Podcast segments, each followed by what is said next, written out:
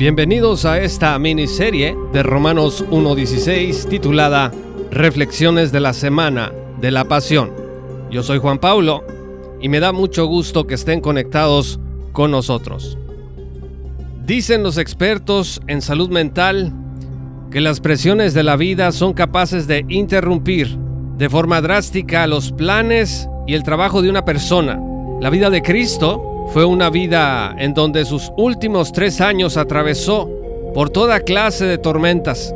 Con mucha razón, el profeta Isaías dijo de él que era varón de dolores hecho para el sufrimiento.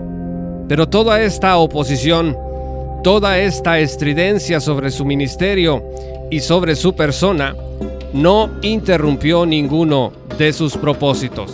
Mientras él era presionado por el diablo y el mundo a abandonar su misión, más se determinaba a concluirla. El jueves de la Semana de la Pasión, dice el Evangelio, que celebró la Pascua. La Pascua era una ordenanza de la dispensación de la ley. Debía celebrarse en Jerusalén y era una cena para recordar el cómo Dios había sacado a Israel de Egipto. Deuteronomio 16 regulaba la ceremonia.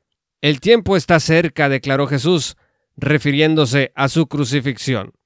Si son tan amables de abrir sus Biblias en Mateo 26, versículos 17 al 19, dice la Sagrada Escritura, el primer día de la semana de los panes sin levadura, se acercaron los discípulos a Jesús y le preguntaron, ¿Dónde quieres que hagamos los preparativos para que comas la Pascua? Él les respondió que fueran a la ciudad, a la casa de cierto hombre, y le dijeran, el maestro dice, mi tiempo está cerca, voy a celebrar la Pascua en tu casa con mis discípulos. Los discípulos hicieron entonces, como Jesús les había mandado, y prepararon la Pascua. Si a nosotros nos agobian los problemas, preferimos generalmente evitar ciertos escenarios. A veces tratamos de escapar. Jesús no solo cumplió la ley en medio de la angustia de su cruenta prueba que se avecinaba, sino que se sentó a cenar teniendo ante sí a su propio traidor, Judas. Dicen los versículos 20 al 25 de este mismo capítulo 26 de Mateo lo siguiente. Al anochecer, Jesús estaba sentado a la mesa con los doce. Mientras comían les dijo, Les aseguro que uno de ustedes me va a traicionar. Ellos se entristecieron mucho, y uno por uno comenzaron a preguntarle, ¿acaso seré yo, Señor? El que mete la mano conmigo en el plato es el que me va a traicionar, respondió Jesús. A la verdad, el Hijo del Hombre se irá, tal como está escrito de él, pero hay de aquel que lo traiciona, más le valdría a ese hombre no haber nacido. ¿Acaso seré yo, rabí? Le dijo Judas, el que lo iba a traicionar. Amigos, ¿qué clase de discípulo era Judas? En la Pascua se reunían a comer los que se consideraban amigos. Judas y Jesús remojaban el pan en la misma salsa afrutada. Pero no solo esto, Jesús acababa de lavarle los pies junto a los demás discípulos. Fíjese lo que dice Juan 13, versículos 2 al 5. Llegó la hora de la cena. El diablo ya había incitado a Judas Iscariote, hijo de Simón, para que traicionara a Jesús. Sabía Jesús que el Padre había puesto todas las cosas bajo su dominio y que había salido de Dios y a él volvía. Así que se levantó de la mesa, se quitó el manto y se ató una toalla a la cintura. Luego echó agua en un recipiente y comenzó a lavarle los pies a sus discípulos y a secárselos con la toalla que llevaba a la cintura. Jesús estaba enseñándonos a cómo debíamos de servir. Los versículos 12 al 17 dicen, Cuando terminó de lavarles los pies, se puso el manto y volvió a su lugar. Entonces les dijo, ¿entienden lo que he hecho con ustedes? Ustedes me llaman maestro y señor, y dicen bien, porque lo soy. Pues si yo, el Señor y el Maestro, les he lavado los pies. También ustedes deben lavarse los pies los unos a los otros. Les he puesto el ejemplo para que hagan lo mismo que yo he hecho con ustedes.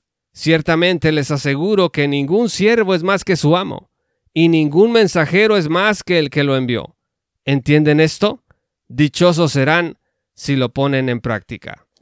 Una vez que Judas fue identificado como traidor, dice la escritura que tomó el pan y salió de allí. Esta noche llena de revelaciones, enseñanzas y emociones llegó a su momento culmen cuando Jesús tomó el pan y lo bendijo. Fíjense lo que dice Mateo 26, versículos 26 al 30. Mientras comían, Jesús tomó pan y lo bendijo. Luego lo partió y se lo dio a sus discípulos diciéndoles, Tomen y coman, esto es mi cuerpo. Después tomó la copa, dio gracias y se la ofreció diciéndoles, Beban de ella todos ustedes. Esto es mi sangre del pacto, que es derramada por muchos para el perdón de pecados. Les digo que no beberé de este fruto de la vid desde ahora en adelante, hasta el día en que beba con ustedes el vino nuevo en el reino de mi Padre. Después de cantar los salmos, salieron al monte de los olivos. En este acto solemne, Dios estaba estableciendo los nuevos términos de su relación con los hombres. Los discípulos, por otro lado, como parte del pueblo de Israel, vean ustedes Jeremías 31-33, recibieron la gracia prometida en el nuevo pacto y luego recibió la gracia toda la iglesia que participa de aquella gracia dispensada. Jesús concluye con una declaración de suma importancia. Dice el versículo 29, Les digo que no beberé de este fruto de la vid desde ahora en adelante, hasta el día en que beba con ustedes el vino nuevo en el reino de mi Padre. Este nuevo pacto aguarda su completa consumación en la instauración del reino milenial, cuando Israel y la Iglesia reinarán con Cristo sobre la tierra. Jesús consoló a sus discípulos. Hay tres capítulos en el Evangelio según San Juan, los capítulos 14 al 16, en donde se explica toda esta bendición. Les prometió que volvería por su iglesia, les prometió que el Espíritu Santo vendría a morar en ellos, les prometió que en él darían mucho fruto. Y fíjese lo que dice Juan 16, versículo 1. Todo esto les he dicho para que no flaquee su fe. Qué interesante, estimados amigos, que en medio de toda esta tribulación y angustia, Jesús se haya detenido tanto tiempo para afirmar a sus discípulos en las seguridades de su amor, de su compañía y de su protección. Finalmente, en Getsemaní, el Señor agonizó espiritualmente y fue arrestado. Amigos, nos damos cuenta del gran amor con que Dios nos amó. Un hombre atribulado como Jesús nunca dejó que sus angustias eclipsaran su amor por ti y por mí. ¿Y por qué fue esto? Fíjense lo que dice Juan 10, versículo 10. Yo he venido para que tengan vida y la tengan en abundancia.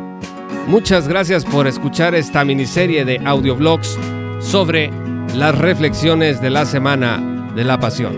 Yo soy Juan Pablo de Romanos 1.16. El Señor los bendiga hasta que volvamos a encontrarnos.